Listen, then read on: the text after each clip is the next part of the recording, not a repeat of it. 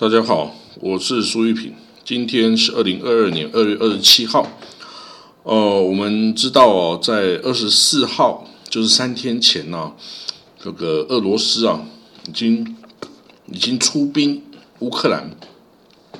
那当然，他这个理由是要保护两个乌东的恶意哦，然后他承认的。两个恶意的这个人民共和国啦，就是刚成立的哦。那当然，大家也知道，其实也也就是个借口而已啦。这个要跟乌克兰开战呢，是要防止乌克兰呢靠向北约。那不过当然没有办法确定呢。这个以这个态势来看哦，这个。俄罗斯大部分的人其实是不知道要打的啊，然后呢，基本上就是普丁跟他身边的参谋吧，哦的的这个决策了哦，当然应该也就是他个人的决策哦，然后等于是把这个东欧啊，等于俄罗斯跟欧洲这个集团呐。的对立啊，公开化。那打这个乌克兰，本来大家想说，哦，这个俄罗斯兵强马壮哦，应该可以啊，这个闪电战的把它打下来，就像当初纳粹在打波兰一样，闪电战可以把它结束。但是没有想到乌克兰的抵抗十分的坚强哦，必须说啊，乌克兰呢，因为他也是斯拉夫人哦。俄罗斯人能做到的，乌克兰人当然也可以做到啊！哦，尤其是啊，这个国家被入侵啊，这个家园被糜烂啊，这个嗯，这个抵抗的意志啊，绝对是非常坚强的哦。所以，这个俄罗斯这方面可能也太高估了自己部队的妥善率啊！我觉得是这样子哦，就是你。这个真的打仗之后，你才知道你这个部队到底是有没有战力。平常演习啊，什么啊，看起来兵强马壮，都是可以造假的。只有打仗打下去，你才知道，原来哦，他们没有准备好，心理上没有准备，装备上没有完成，然后补给上也没有办法很好的完成补给，油料也没有办法供应哦。然后呢，这个通信。哦，这个指挥链等等一堆的问题，你真的打仗打下去，你才能真的知道你这支军队到底是不是啊外强中干哦。这个俄罗斯看起来兵强马壮，打下去，原来发现不是那么回事。乌克兰看起来很弱，打下去发现战力很强啊。然后所以呢，今天哦，就是今天二十七号嘛，在这个。哈科夫也是进行了激战哦，然后在基辅哦，乌克兰首都基辅的围城战，基本上乌克兰军获胜哦，已经把这个俄罗斯军啊驱逐出市区了哦。那整个哦乌俄罗斯军队啊，很多的装甲车辆啊卡在路上没有油了，那这没有油就代表说之前在这个规划的时候啊。就没有想到这一点啊！你这个油料的供应，你就没有想好会发生这件事哦。你想说只要开进去，大家就对方就投降哦，就了事，不是这样啊啊！所以呢，现在哦，现在已经打着不知道会发生什么事了哦。这个西方这些欧欧洲的这个北约国家哦，越来越多国家开始提供军火啊、刺针飞弹呐。标枪对火对坦克的飞弹啊，等等啊，都开始运进这个乌克兰。那乌克兰呢，这个用这些来打，反正天上天上飞的都是乌都是俄罗斯的飞机啦，乌克兰飞机没有啦。然后呢，地上跑的坦克车大部分也是俄罗斯的，你就打就对了吧？啊，是吧？所以哦，现在俄罗斯这个呃军队啊也很无辜。有的人根本不知道要打仗，人家他以为是去演习，结果发现长官是把他送去战场了，根本没有准备，没有心理准备，装备上也没有准备，油料上、物资补给、吃东西可能都没有啊！哇，那这种打下去，不得了啊！以前想说是很简单的，现在打不下去了，那会不会动用核武啊？这个真的是要看普丁这个有没有这个哦，有没有失去理智啊？如果你是一个人类啊，你不应该动用核武的。嗯，好了，我们这个哦，之前呢，在二十五号的时候，我也写了一篇文章哦，叫做在 ET Today 啊新闻云呢。不安全感作祟啊！普京打乌克兰恐赔上俄国的未来哦。这一篇呢，我是说啊，乌俄罗斯啊，国土面积世界第一，但是它的不安全感也是世界第一。为什么会这样说呢？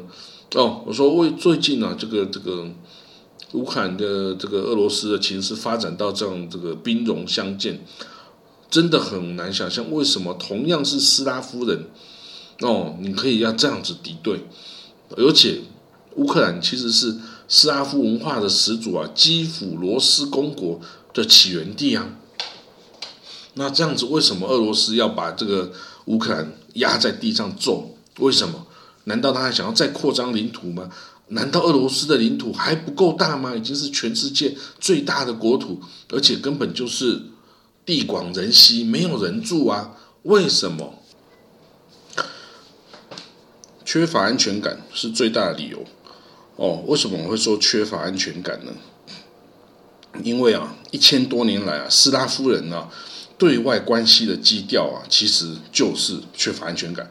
你不要看他啊，斯拉夫人哦，外在啊穷凶极恶这样子哦，其实他内心就是永远缺乏安全感，还有担忧被外族奴役哦，还有这种危机感。那。这个是要你研究过啊，这个斯拉夫人历史啊，你才能抓到出这些蛛蛛丝马迹的哦。那这个今天俄罗斯这么大块土地啊，其实原先都有主人的哦。西元前三千到五千年呢，是古代的游牧民族塞种人哦，就是又又又称作斯基泰人或西徐亚人哦，繁衍生息的地方哦。那这个塞种人呢，他就是这个。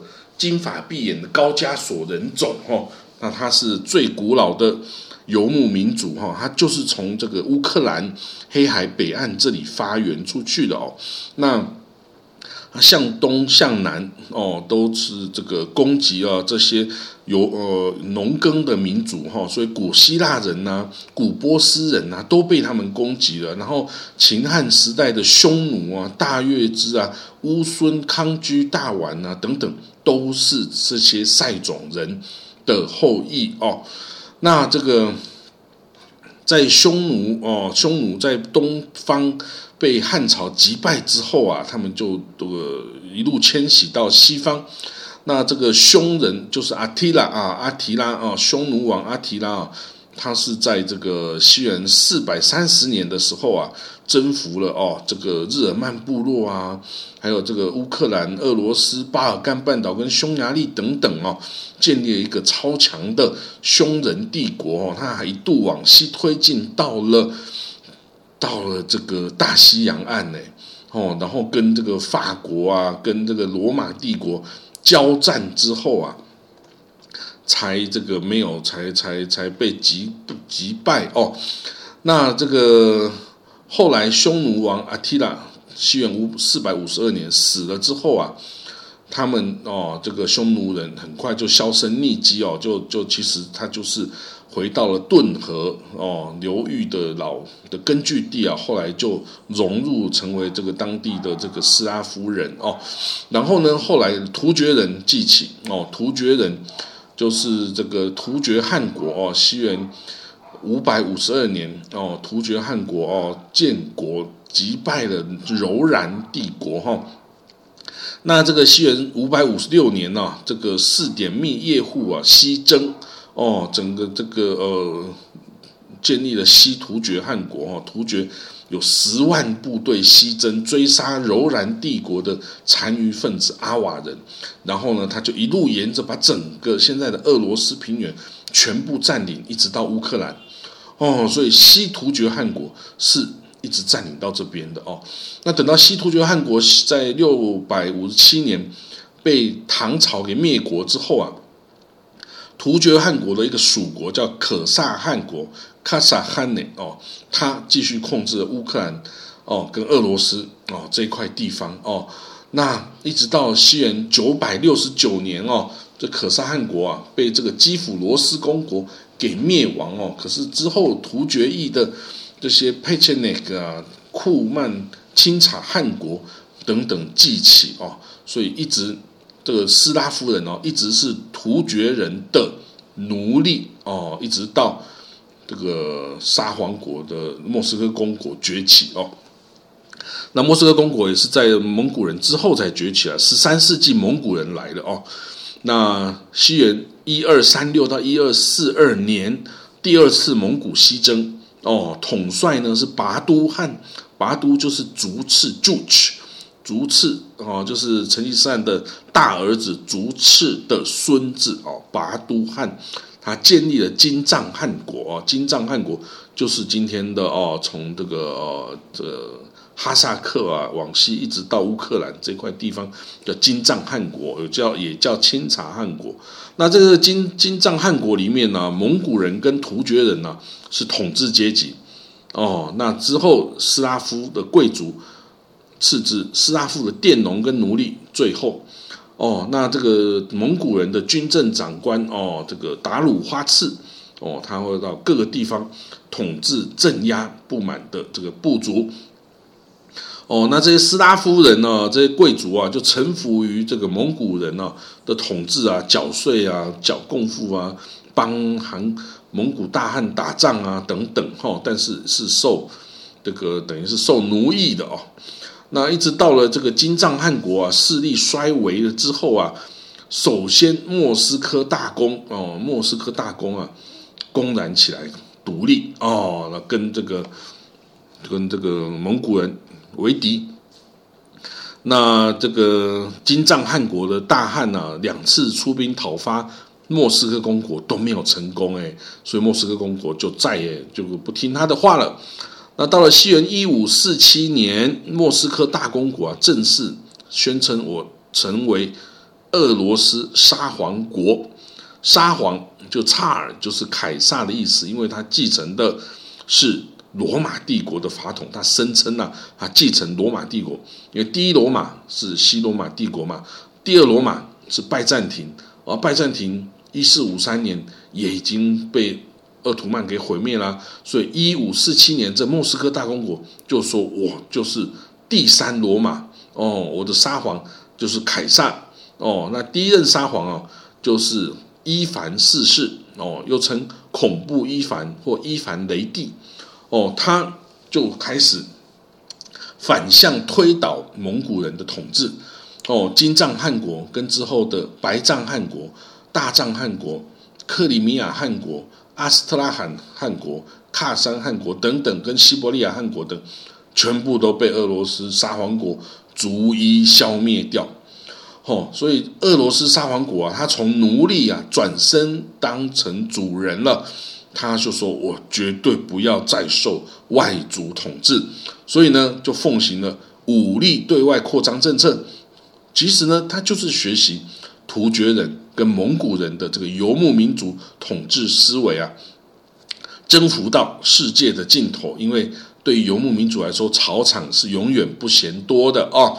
啊，因为反正就是一直游牧嘛，哦，哪里水草丰美往哪去哦。”那所以呢，他这个加上俄罗斯冬天啊，冰天雪地啊，就是要寻找不动港哦，所以往西哦打这个这个瑞典哦，往南打这个鄂图曼土耳其，要到地中海、到黑海、到地中海去，往东南去打波斯跟阿富汗，他想要突破到印度洋啊，往东一直推进到太平洋岸。这个 Vladivostok 哦，就是海参崴哦，占据了这个哦中国上千万平方公里的土地啊。结果一直到现在，你知道吗？其实，在东方啊，包括这个从蒙古以北啊，到这个地中啊，到太平洋岸的这个俄罗斯联邦啊，远东区啊，你知道吗？它那么一大块，有六百万平方公里哦。结果呢，只有六百万人。等于一个人就占一平方公里的土地，你说有没有夸张？但是蒙古，但是他就是乐意啊。之前俄罗斯其实是连蒙古哦，就是现在蒙古国，还有新疆也都想要占下来的。你说他占下来的话，没那么多人呐，这个不是太夸张了吗？所以你就可以看得出哦，这俄罗斯人对于土地的贪婪是没有止境的，因为这个隐藏很深的就是对于外族入侵的不安呐。为什么？因为俄罗斯平原呢是平坦。没有什么天险，除了几条大河之外，没有什么山脉啊，所以任何敌人都可以长驱直入。哦，你不要说好像没有人征服过这个哦，好像这个拿破仑啊，还有纳粹这个哦都失败了。其实征服过俄罗斯的地方的种族很多哦，从之前的塞种人到匈奴，到突厥人，到维京人，到波兰人，到瑞典人，到法国。人哦，还有这个巴巴罗萨纳粹德军，都给俄罗斯带来惨痛的教训啊！所以俄罗斯人就知道，我唯有把国防线往外推进到最远，你才能保证我这个欧俄啊复兴之地的安全。所以哈，你可以看得出，二战时间哦，这个穷追猛打哦，红军啊打到柏林，把这个旁边的这些东欧国家全部占领了。变成华沙公约组织这个苏联的卫星国，也绝对不要让他们这个独立出去哦，因为他要安全。然后呢，在东边他夺下了外蒙古哦，本来连中国东北都要夺下的哦，然后本来还像连这个日本也要去驻军的哦，为什么？就是觉得安全，他没有安全感，所以就算他非常的强大了，他也还是想要更多的土地。其实这就是一种。被迫害妄想症啊！好了，那到了这个二十，到了二十一世纪哦，还是继续打哦。他这个二零一四年夺下了克里米亚，当然克里米亚其实本来是俄罗斯的啦。哦，这个是因为这个一九五六年这个赫鲁雪夫不懂事啊，把这个左手给右手啊，以为这个 OK 没问题，结果惹来这个其实克里米亚的人都是俄罗斯人或者是。突厥的鞑靼人呐，其实不是乌克兰人哦，但是呢，这个乌东的，哎，这个地方啊，这个你总不能把整个乌克兰全全部给肢解了嘛。所以呢，现在普丁好了，打了乌克兰，这个已经没有回头路，已经打下去了哦。你未来会怎么样发展？哦，这个其实对他来说很不妙，对俄罗斯来说很不妙。他原来卖给欧洲的这些天然气啊，现在欧洲不买了，欧洲就跟美国买。哦，那卢布呢？卢布对这个美元会继续跌。哦，一美金可能可以已经换到八十九十卢布啦。以前卢布是跟台币是一样的，的汇率是一样哎，一一美金换三十几卢布哎，现在已经跌到八十几九十啦。所以呢，俄罗斯哦，其实哦根本没有条件来做一个侵略者。其实它的人口已经是太少了，它的土地太大了哦，其实。这个它的经济不过关呐，人口其实不缺乏生存空间呐，他应该要做的是勤修内政啊，培养国力啊，多生点孩子啊等等啊。但是哦，这个他就去打了，所以你就知道啊，打乌克兰其实不是这个俄罗斯这个国家的利益啊，其实是普丁个人的利益。他想打，他想要做什么？他想要恢复苏联吗？如果是这样，那真的是一场梦啊！我觉得这真的是一场梦啊！这个要梦醒了，你会知道其实是根本没有办法的，因为现在俄罗斯去打乌克兰，会造成的乌克兰跟其他国家、欧洲国家会想要拥有核武，因为你乌克你这个俄罗斯还拿核武去威胁人家呀。另外呢，你这个俄罗斯经济会崩溃啊，因为你没有。买家啦，你的天然气、石油除了中国之外，这个其他欧洲国家不买啦。那中国，你觉得中国不会跟你砍价吗？如果你他变成唯一的买家，你觉得他不会砍价吗？当然会砍价。另外呢，就是这个乌的普丁是想要重新恢复共产主义吗？重新恢复苏联吗？好，如果他真的就是奇迹般的把苏联给恢复了，但是俄罗斯现在经济量体其实是个。很小的一个量体啊，大概就是韩国啊，或者是意大利这样子的一个经济体而已。你要恢复整个俄罗苏联这么大，其实他根本没有条件负担不起呀。哦，然后呢，他打下乌克兰，好，如果他真的打了乌克兰，哦，占了两块地，或甚至占了一半的土地，好了，他就可以从中受益了吗？没有啊。啊，他去打了人家，你这个好就算好了。你这个说这地方种田很好，谷仓嘛。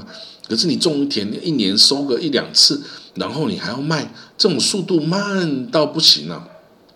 另外一点，我觉得啊，这个他骄恶，这个斯拉夫兄弟非常不值得哦。这个同文同种的乌克兰哦，你都可以这样子对他下狠手啊，以后谁还敢信任俄罗斯啊？几百年来，俄罗斯是当。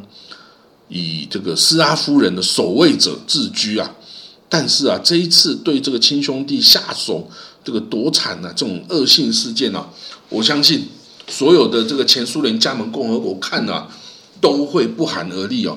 之后谁还敢跟苏联、跟俄罗斯亲近？除非你有求于他，不然谁还敢跟他亲近？谁还敢去追随俄罗斯？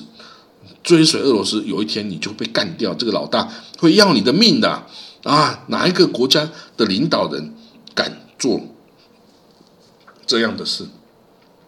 另外，你看现在俄罗斯啊，跟俄罗斯友好的国家不多啊。你看北韩、哈萨克、哦，伊朗、叙利亚啊、土耳其、塞尔维亚、白俄罗斯、委内瑞拉、古巴，这些都是一些有问题的国家呀。哪些国家不是？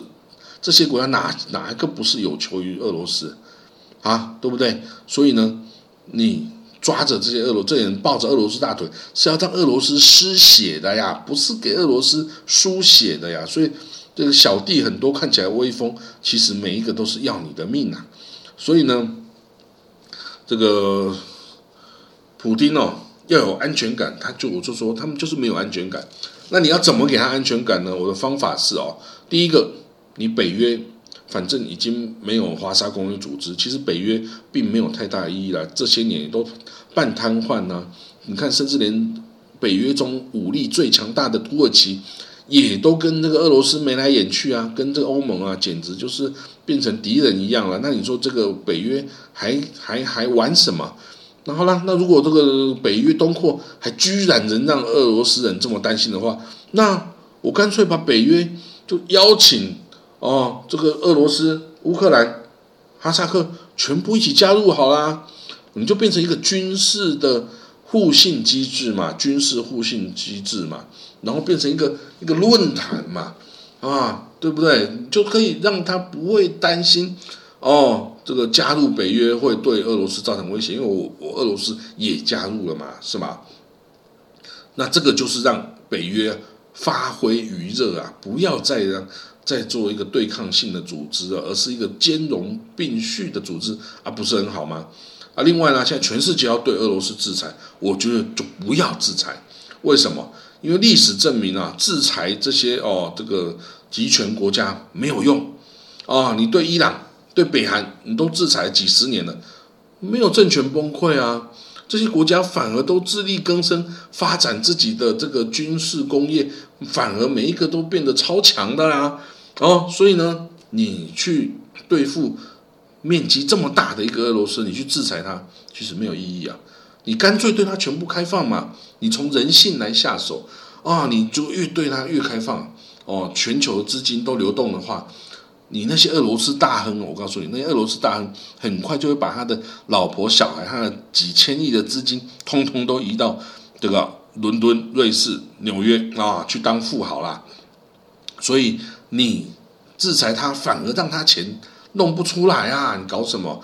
好，然后你说西方的哦，奢侈品、时尚、包包，这个等等，你如果把它传进俄罗斯，让他们跟你这个欧洲统合之后，这个俄罗斯就会变成一个爱慕虚荣、每天就爱漂亮的一个国家，谁还要跟你去打仗啊？但是呢，你就是你这个去制裁他，你就会让整个俄罗斯人只好跟独裁者站在一起，来跟你西方对抗了嘛。所以这根本是不对的呀。哦，另外呢，你说这个乌东两个两个共和国哦，他们是恶意的，他不想跟乌克兰在一起，简单嘛。乌克兰，你干脆就给他们自自治、高度自治权，甚至给他独立权，让他们自由自在去独立。哦，我跟你讲，真的，他独立之后，他也不会想要加入俄罗斯联邦啊。这个叫做宁为鸡首，不为牛后。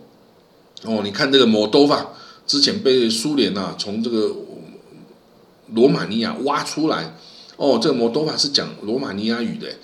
他不这个不把它变成一个苏联的加盟共和国之一啊？结果苏联瓦解之后，诶，这个摩多瓦也没有回去罗马尼亚，他有作为一个公投啊，没有通过，哦，所以摩多瓦就继续当自己的一个独立国家，他就没有回去，他就没有回去罗马尼亚，虽然他就是讲罗马尼亚语嘛，对不对？所以呢，这种就是，哎，要不然另外一种最后一种方法啦，你就是熬。啊，你就熬着这个，你用城镇战、地道战，你去将俄军拖入泥泥淖啊，等到他的军事开支撑不下去之后啊，就撤军了，就就得等到普京有一天下台嘛，总不会长生不老嘛，哦，俄罗斯不会再出来一个这么一个普京了，因为你看他也没有接班人啊，因为独裁者他不能有接班人啊，他只只能到他死为止，至于之后是什么什什么事没办法。哦，所以呢，你就熬到普京死了，熬到他下台，哦，然后呢，俄罗斯不会再出来一个这种普丁这种普丁这种人，不是一般的俄罗斯人，一般的俄罗斯人是像叶尔钦那样的，哦，这个喜欢喝酒，喜欢吃肉，啊，每天的很快乐，这样子才是一个正常的俄罗斯人。普丁，你看这个意志坚强，然后啊，这个柔道黑带。然后呢，整天这个想要恢复苏联，这不是一般的俄罗斯人呐，好，所以呢，至于这个俄罗斯跟乌克兰呢，给两岸的启示哦，这个你就看别人讲了吧，哦，这我就不多说了。好了，所以哦，这个我们继续观察乌克兰、俄罗斯的战事哦，希望有一个好一点的结果哦，不要这个对世界的和平哦造成太大负面的影响。好了，我们今天就讲到这里哈。我们就下次见啊，拜拜。